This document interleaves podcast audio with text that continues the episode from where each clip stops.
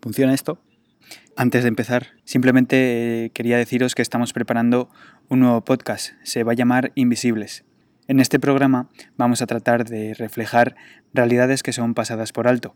Estamos buscando historias humanas, historias de cosas, incluso hemos grabado la historia de un fantasma. Simplemente escríbenos al Twitter de Kunda o también puedes escribirme a través de mi cuenta personal arroba oohtofu a los mensajes directos.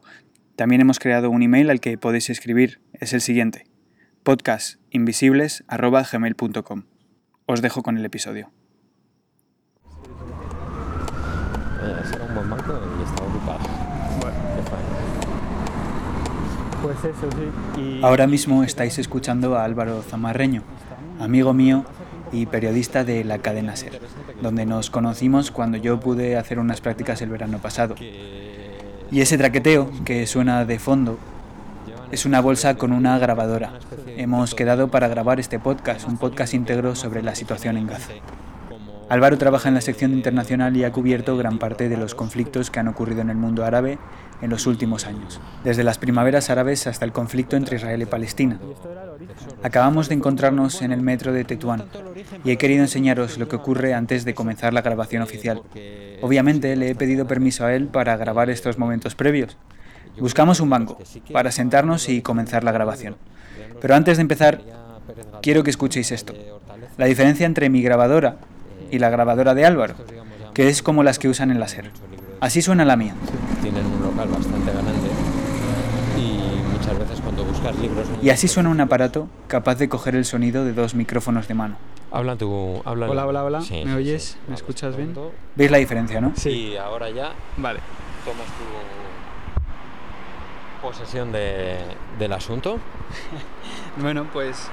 Dicho esto, nos adentramos en el laberinto. Pues, bueno, estamos aquí en, Bienvenidos al teléfono rojo.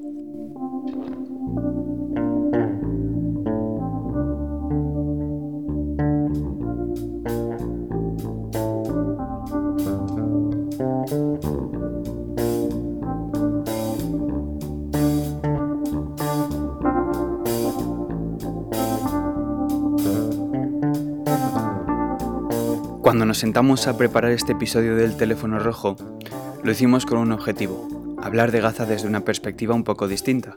Ya sabréis que allí el Estado de Israel somete de forma constante a la población palestina desde hace décadas, con bombardeos sobre la ciudad, asesinatos como el de esta misma semana en la que un niño palestino fue abatido por un francotirador, o mediante el bloqueo que afecta principalmente a la salud y a la economía de los gazatíes.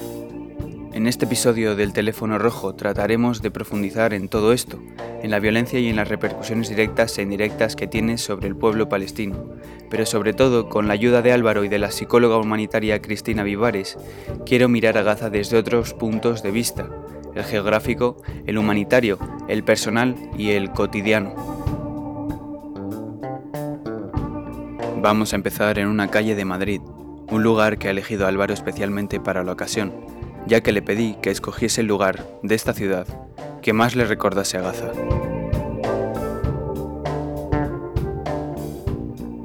Bueno, elegí la calle Bravo Murillo, que la tenemos aquí a un paso. Tiene una extensión de un poco más de, de 4 kilómetros.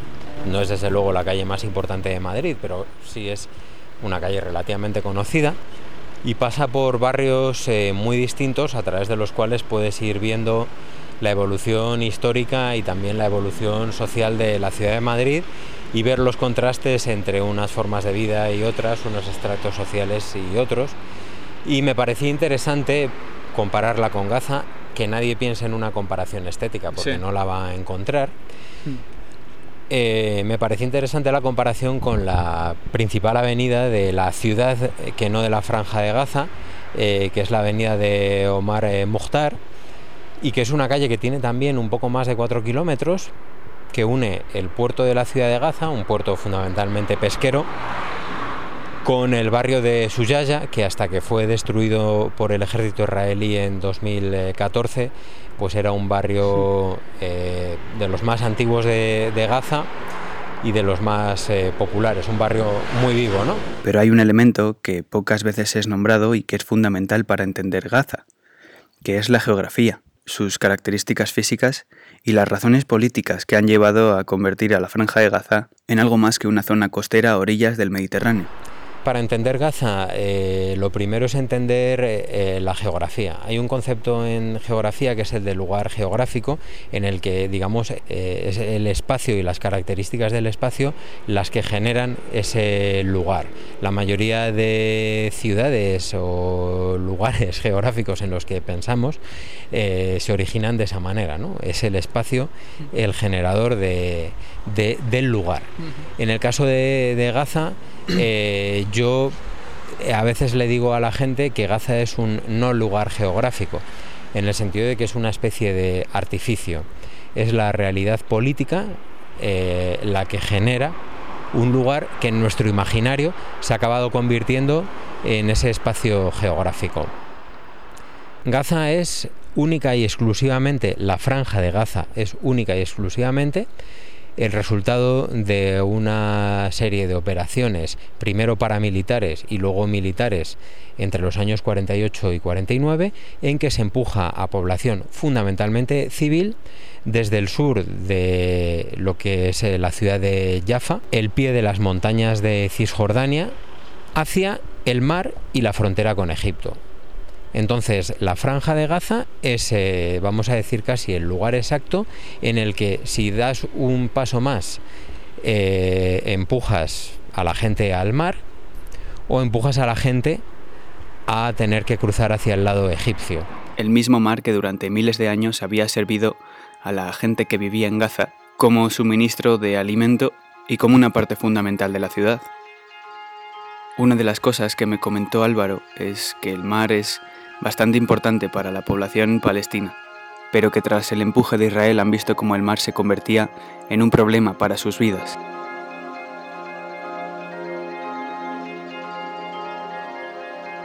La franja de Gaza comparte y compartía frontera con Egipto.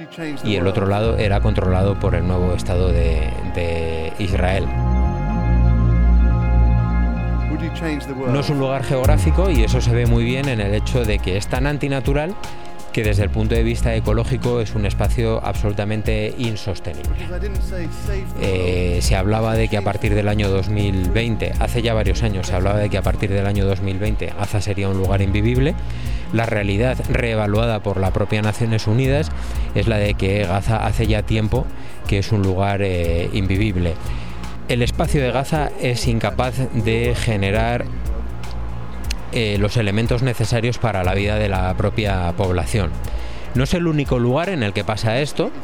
Si pensamos, por ejemplo, en una ciudad como Hong Kong, eh, lógicamente Hong Kong no puede proporcionar el sostén mínimo a su población, en el sentido de que Hong Kong no puede proporcionar el agua suficiente para que tantos millones de personas puedan vivir. Hong Kong no puede proporcionar alimento suficiente para que la población pueda vivir.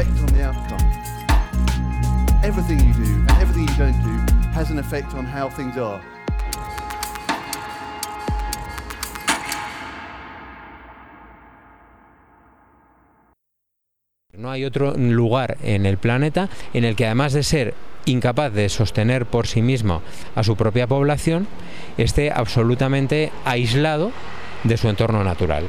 No solo eso, sino que además también se añade el hecho de que lo bombardean. Exactamente. Eh, por desgracia, siempre que pasan esas cosas suelen estar en las noticias. A mí me gusta mucho hablar de, de estos otros elementos que no son tan habituales para entender eh, no solo el artificio de lo que es Gaza, sino hasta qué punto se ha empujado a un conjunto de población que ronda entre el millón ochocientos mil o los dos millones a una situación de una indignidad eh, absolutamente eh, inmoral, eh, absolutamente falta de cualquier ética y de la que además por desgracia todos somos cómplices en un grado o en otro. Eh, supongo que de los mm, principales problemas que, tienen para, para, vivir, eh, supongo que será la falta de infraestructuras. Eh, ¿Hay problemas a la hora de tratar, por ejemplo, los residuos que se generan en Gaza? Si nosotros pensamos en nuestro día a día, pensamos en la relación que establecemos con nuestro entorno, no se me ocurre nada en Gaza que esté exento no de problemas, sino de problemas extremos. Las infraestructuras en Gaza eh, estaban sometidas a tal estrés en su uso eh, que ya era difícil pensar en que fueran sostenibles. Las operaciones militares israelíes de los últimos años, 2008 y 2014 fundamentalmente, eh, han hecho que la situación sea crítica y crónica, lo cual es otra de las particularidades de, Gaza, ¿no? que se puedan dar esas características eh, a la vez, en las que tú tienes lo que en los lugares se da en momentos puntuales, en el caso de Gaza no se da en momentos puntuales, sino que se convierte en un elemento crónico.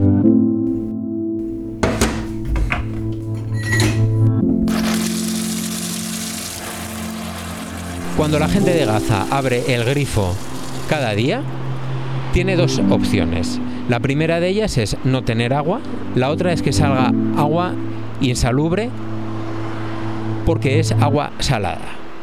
Eso en el caso de que abras el grifo y salga algo, porque en la mayoría de los, eh, hogares de Gaza y durante la mayor parte del tiempo, cuando se abre el grifo, no sale nada. El del grifo no es el único problema que los gazatíes tienen con el agua.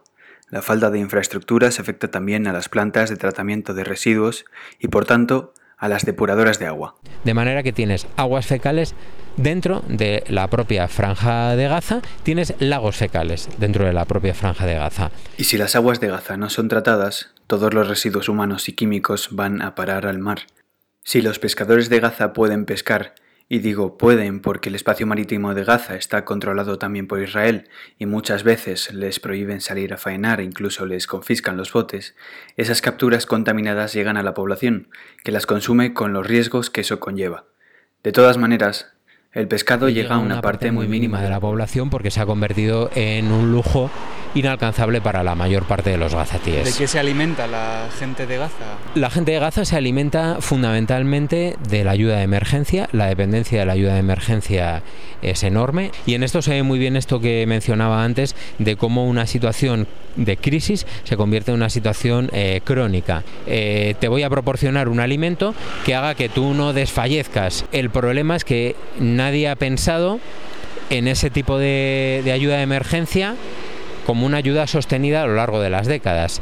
La población de Gaza fundamentalmente se alimenta de harina, de arroz y de azúcar. Eso quiere decir que les faltan nutrientes básicos, dando lugar a problemas como diabetes eh, en población que no debería tener diabetes, eh, cánceres eh, relacionados con ese tipo de alimentación en una población en la que por edad y por la parte del mundo en la que están no debería tener este tipo de problemas. Y supongo que además eh, tendrán problemas también a la hora de encontrar médicos que les puedan eh, tratar estos problemas de salud.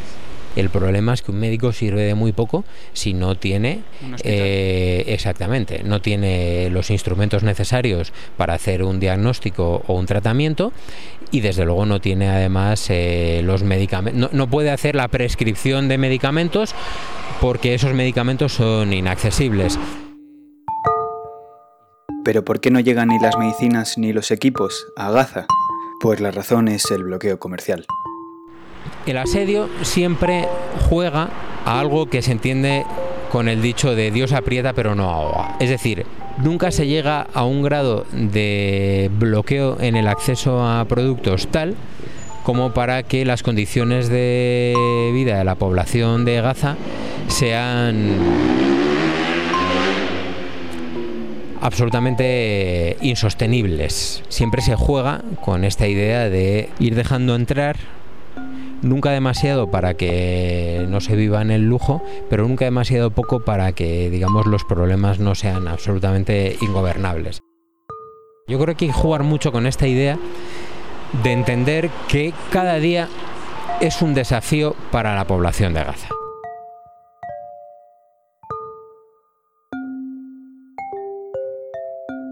Es imposible y que nadie considere esto ofensivo estar en tus cabales viviendo en Gaza. Las consecuencias de las guerras no son únicamente consecuencias físicas, sino que los problemas de tipo psicológico también se abren camino, y éstas no se desarrollan únicamente durante el conflicto, sino que en muchas ocasiones Después es cuando emergen. Lo que ocurre es que en Gaza esto no es posible, porque la gente vive en estado de guerra desde hace decenas de años. Gaza es como Andalucía, Gaza es, el, Gaza es el Mediterráneo. Y, bueno, pues uno se da cuenta que entra en una prisión, pero una vez que estás allí es, es como estar en casa. Entonces esto, esto yo creo que nos, que nos impacta muchísimo. Cristina Vivares es psicóloga humanitaria. Ha trabajado con Médicos Sin Fronteras y con organizaciones como por ejemplo CREAR, que lleva proyectos de arte a Gaza. Contacté con Cristina a través de una llamada telefónica. El contacto me lo pasó un familiar, un familiar con el que ella había estado en Gaza, trabajando como psicóloga. Habíamos quedado para tomar un café y ella me iba a invitar unos churros eh, para hablar de Gaza. Pero por desgracia una serie de inconvenientes suyos laborales la obligaron a volar de inmediato a Niamey y me tuvo que atender por teléfono. Ya estoy un poquito más mejor. Venga, pues yo ya cuando quieras. Cristina ha ido a Gaza en varias ocasiones, entre los años 2014 y los años 2016. Hacía tres meses que habían bombardeado y parecía como que los bombardeos hubieran terminado ayer. Se atacaron colegios. El ataque fue de, durante el Ramadán, durante la noche, que era como que estaban esperando a que, a que fuera la ruptura porque, claro, una persona con el estómago lleno, las intervenciones quirúrgicas son mucho más difíciles. Se atacaron ambulancias en movimiento. Eh, bueno.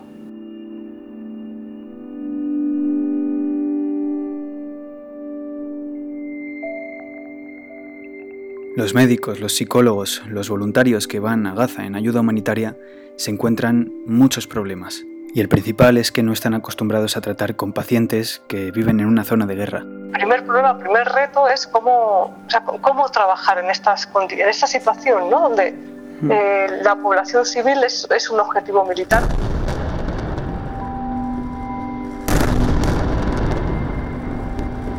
uno de los problemas de la guerra hmm. es que las personas pierden la confianza en, en, los otros y nosotros somos personas en tanto en cuanto eh, estamos con otras personas.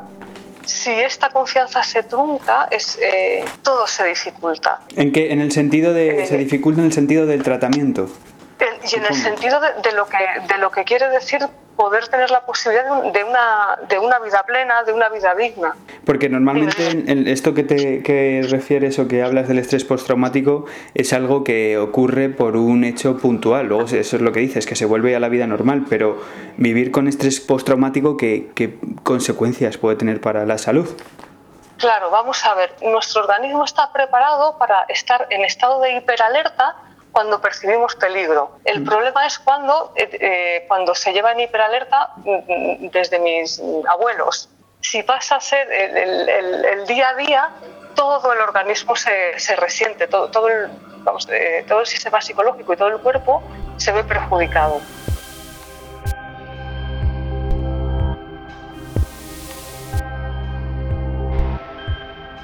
Puede tener como consecuencia problemas, problemas de corazón, problemas del sistema digestivo y problemas psicológicos de, todo tipo también, de, todísimo tipo. Puede ser depresión, puede ser eh, estrés postraumática, puede ser incluso psicosis, esquizofrenia, depende, depende, depende de un montón de factores.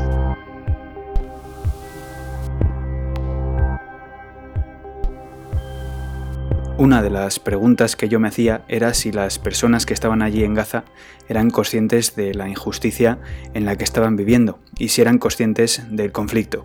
Puede parecer una pregunta estúpida, pero verdaderamente, como dice Cristina, esto afecta. Por lo menos todas las personas con las que yo he trabajado tienen una comprensión mínimamente sofisticada de lo que es el conflicto, entienden lo que está pasando, siendo que, que les parece injusto, siendo que que, se sienten víctimas alcanzan a comprender y esto, esto es un factor protector muy grande. ¿Qué os encontráis? ¿Qué, problemas eh, tienen los niños al estar sometidos a tanto a un nivel de estrés y de miedo? ¿no? ¿Y qué repercusiones puede tener esto en su crecimiento? Lo que sabemos es que mm, los niños pequeños, aunque no tengan una capacidad expresiva muy grande eh, a través de las palabras, por lo menos porque no les ha dado tiempo a, aprender a hablar bien, lo que sí tienen es una capacidad de aprendizaje eh, brutal. Entonces, ¿qué es lo que pasa? Em, lo, que, lo que nos pasa cuando somos muy chiquitos es trascendente en todo, en todo nuestro desarrollo y en todo lo que va a ser nuestra vida adulta. No quiere decir que sea irreversible, pero sí tiene un impacto muy, muy grande. Entonces, ah, podemos decir que pueden pasar dos cosas, así simplificando muchísimo. Hay chiquitines que, que, hacen mucho ruido porque, porque no se encuentran bien, lloran, patalean, se portan mal. Estos son los niños malos. Entonces, parte de nuestro trabajo eh, eh, como psicólogos es eh, pues bueno, formar a profesores, por ejemplo, decir, oye, cuando un niño se porta mal en clase no es que mm, sea malo, es una manera de expresar pues bueno, un, malestar muy profundo. Y luego también hay niños pequeños mm. que ante este malestar profundo, o sea, su manera de expresarlo es no expresar nada, es quedarse quietos, con lo cual este malestar pasa desapercibido y no puede ser atendido. Esto, esto es muy frecuente. Y este, este, este malestar, cuanto más pequeño sea el niño, más posible es que deje secuelas luego en la edad adulta incluso. Mm.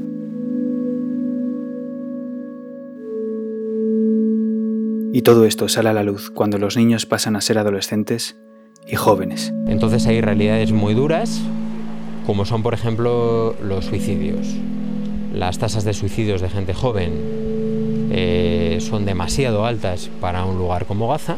Eh, las enfermedades mentales, lo mencionábamos antes, el estrés postraumático, teniendo en cuenta que además en este caso ni siquiera es postraumático. Y entonces una vez llegas allí y ves todo esto, es cuando te vuelves a hacer preguntas.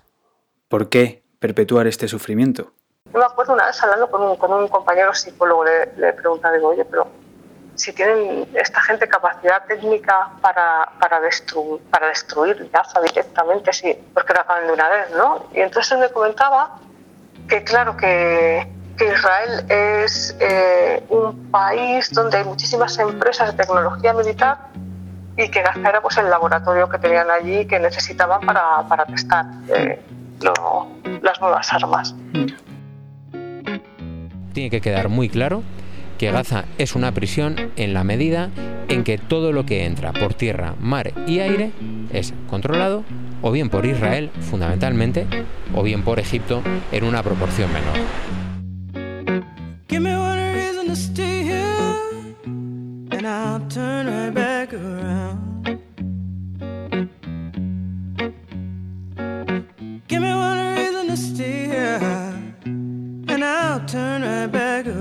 Aunque por razones muy distintas los gazatíes también se preguntarán lo mismo que Tracy Chapman en su canción Give Me One Reason. Dame una razón, una razón para quedarme en Gaza, porque según lo que cuentan Álvaro y Cristina, se hace muy difícil pensar que haya gente que pueda vivir ahí.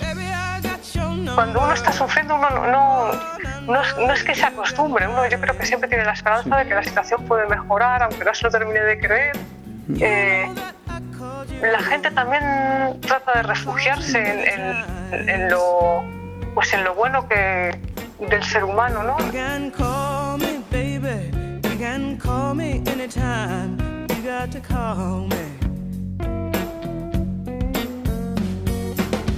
Es en esto en lo que vamos a centrarnos ahora, en lo bueno del ser humano, observando Gaza desde el prisma que más me interesa y el que nunca, o casi nunca aparece en los medios. ¿De verdad ocurren cosas buenas ahí? Bueno, pues para averiguar esto vamos a acercarnos a la vida de la gente con la ayuda de nuestros dos expertos y así entrar en contacto con los momentos de felicidad que también suceden en las guerras, porque es que hasta en las situaciones de conflicto más terribles ocurren las cosas más cotidianas y la gente también hace bromas, la gente también, se, enamora. la gente también vive. Hmm. no, es que la guerra sea eh, un sufrimiento permanente y constante infierno todo el rato, hmm. por suerte.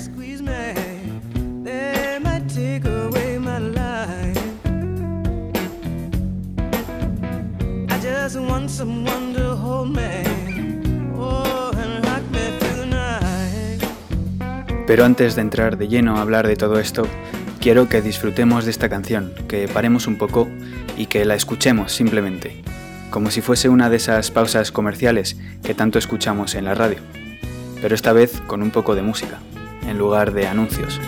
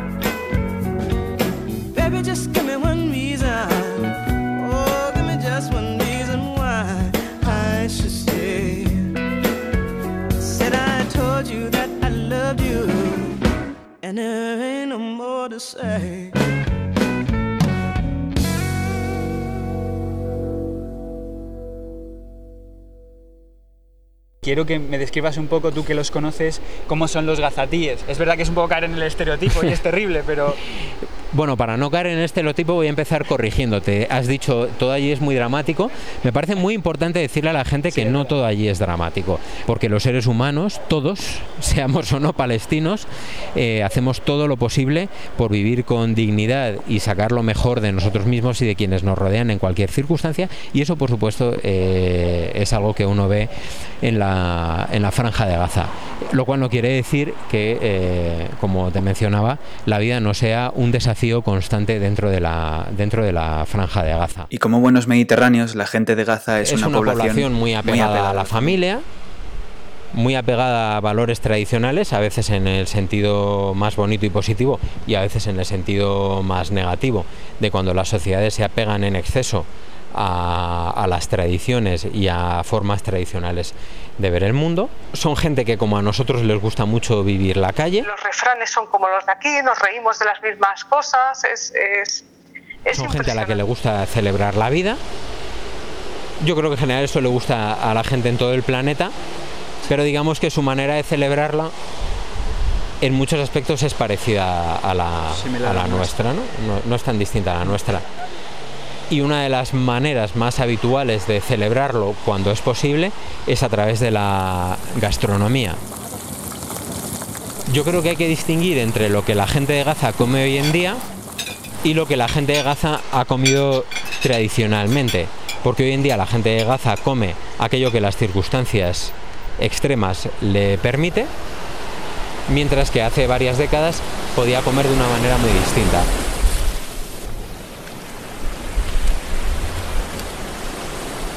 Hay una cosa muy bonita respecto a Gaza y es que es el último enclave en el que puedes ver la cultura palestina costera, digamos, desarrollada de una forma razonablemente íntegra.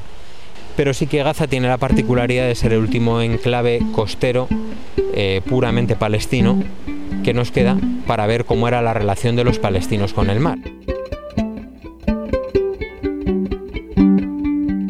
Las fronteras y los muros que Israel ha levantado han cambiado la relación del pueblo palestino con el mar, pero por suerte las fronteras no pueden cortar la historia, ni las tradiciones, y el mar, entre otras cosas, ha tenido una influencia especial en algo tan cotidiano como la gastronomía de Gaza. Por ejemplo, es el único lugar que conserva, digamos, los platos tradicionales eh, cocinados con, con pescado. ¿no? Eh, hay pescados que son exactamente los mismos que podemos ver en cualquier lonja del Mediterráneo español, como puede ser el salmonete o los calamares, y luego hay otros pescados que son muy distintos. Pues me viene a la cabeza eh, Sultán Ibrahim, que es un Es el nombre de un pescado. es el nombre de un pescado muy bonito, pero que no tiene nada que ver, digamos, con los pescados similares a los, a los nuestros. Y yo sé que hay una cierta tendencia comprensible por otro lado entre mis compañeros periodistas a ir a Gaza y reflejar esa realidad tan dura que mencionabas antes de la violencia. Yo recuerdo cosas muy bonitas y que creo que es importante recordar de la población de Gaza, como ir a la lonja un día temprano por la mañana y compartir con la gente de la lonja cómo cocinábamos esos pescados en España y cómo los cocinaban ellos. Bueno, hay una historia muy bonita que es explicarle a la gente de Gaza cómo se eh, preparan unos chipirones en su tinta. Porque a ellos les parecía absolutamente inconcebible que los españoles no tiremos la tinta de los chipirones o de los calamares y hagamos una salsa de, color negro. ¿no? Entonces fue un momento muy bonito de intercambio eh, cultural entre las dos orillas del Mediterráneo, ¿no? Eh, literalmente intercambiando recetas con, con la gente de la, de la lonja de pescado de la, de la ciudad de, de Gaza. ¿Toda la gente que vive en Gaza son, eh, supongo que no, eh, musulmanes? La inmensa mayoría de la población de Gaza son musulmanes, hay una pequeña minoría cristiana, autóctona. Es una comunidad que ha sufrido mucho el contexto político y social en el que, en el que se encuentra. Sé que es un tema siempre un poco espinoso, pero digamos que eh, sufren algunas particularidades, ¿no? eh, de, ser una, de ser una minoría en, un lugar en el que están encerrados. Y yo creo que fruto de la exacerbación de, determinadas maneras de entender el mundo, eh, pues ha llevado a que a veces eh, quienes están bajo la bota de la ocupación se hayan convertido a su vez en hostigadores de su vecino. Esto no solo sucede con las, eh, con las religiones, sino estoy pensando, por ejemplo, en cómo acabas eh, exacerbando eh, la situación de sometimiento de la mujer o cómo acabas exacerbando la situación de sometimiento del otro, fruto del propio sometimiento al que tú estás sujeto en tu día a día. Eh, en la vida cotidiana de los gazatíes los niños pueden ir al colegio, hay escuelas, eh, tienen una vida normal dentro de, la Intentan tener una vida normal, la educación es un elemento muy importante en el día a día de los palestinos. Cuando los palestinos se convierten en un pueblo en gran medida desposeído, necesitan dar valor a los elementos inmateriales, que son los que cuando te quedas sin nada puedes llevar contigo y la educación es el principal elemento inmaterial que tenemos los seres humanos. Por eso la educación es tan importante para los palestinos, especialmente para los refugiados. Recordáis que estábamos grabando en la calle, ¿verdad? Bueno, pues eso ha sido un trueno, no ha sido un efecto de sonido. Eh, tengo que decir que yo la última vez que estuve en Gaza fue en 2014. el verano de 2014 marca un antes y un después para la vida de los, eh, de los gazatíes. Me, temo que lo que está lloviendo en este momento sí que va a marcar un antes y un después. Llueve así en Gaza. Llueve así en Gaza como buena ciudad del Mediterráneo cuando llueve puede hacerlo así. Nos movemos y buscamos otro hueco. Serios problemas. Vamos a arrimarnos aquí. Se nos están cayendo las cosas. No, no, yo creo que así está, así está bien. Y nos quedamos quietos de pie en un pequeño soportal. En Gaza, como buena ciudad del Mediterráneo, porque una cosa que a mí me gusta mucho recordar a la gente es que Gaza es una ciudad del Mediterráneo y por lo tanto mucho más parecida a las ciudades españolas del Mediterráneo de lo que muchas veces pensamos. Y por lo tanto, cuando llueve en Gaza, llueve como lo puede hacer en Alicante o en Murcia de manera torrencial y dando lugar a serios problemas.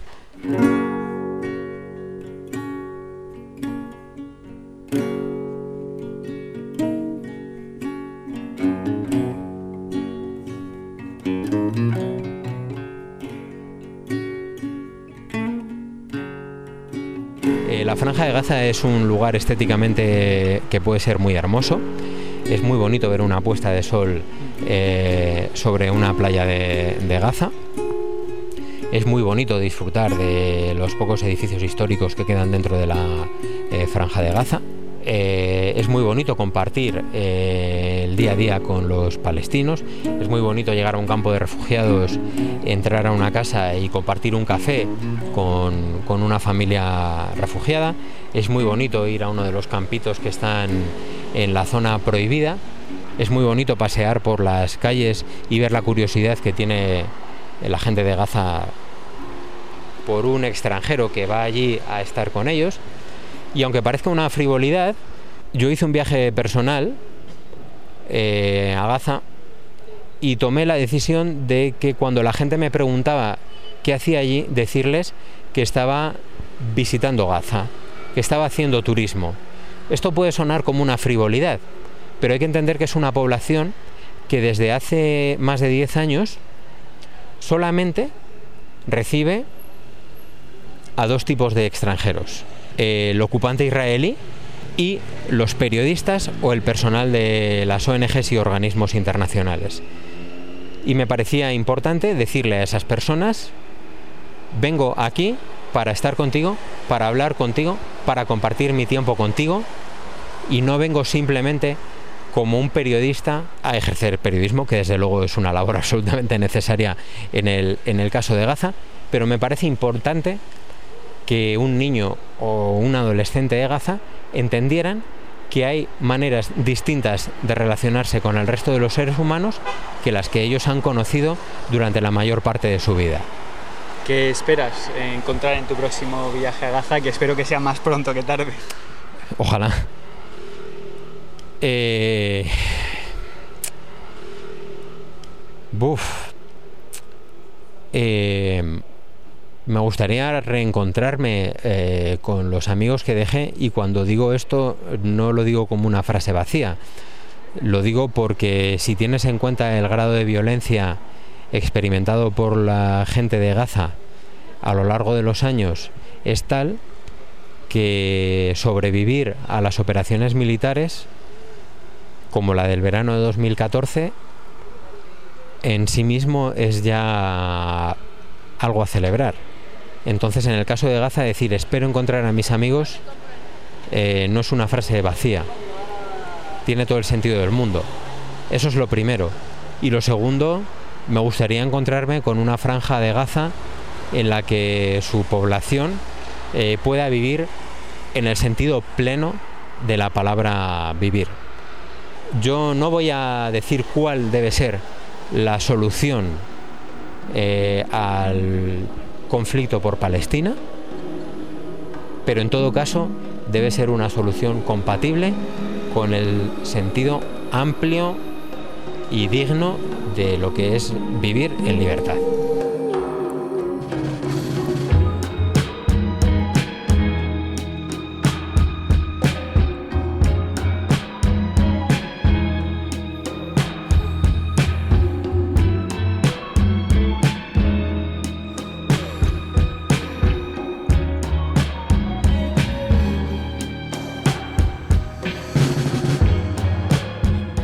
Aquí llega este episodio del Teléfono Rojo y la primera temporada.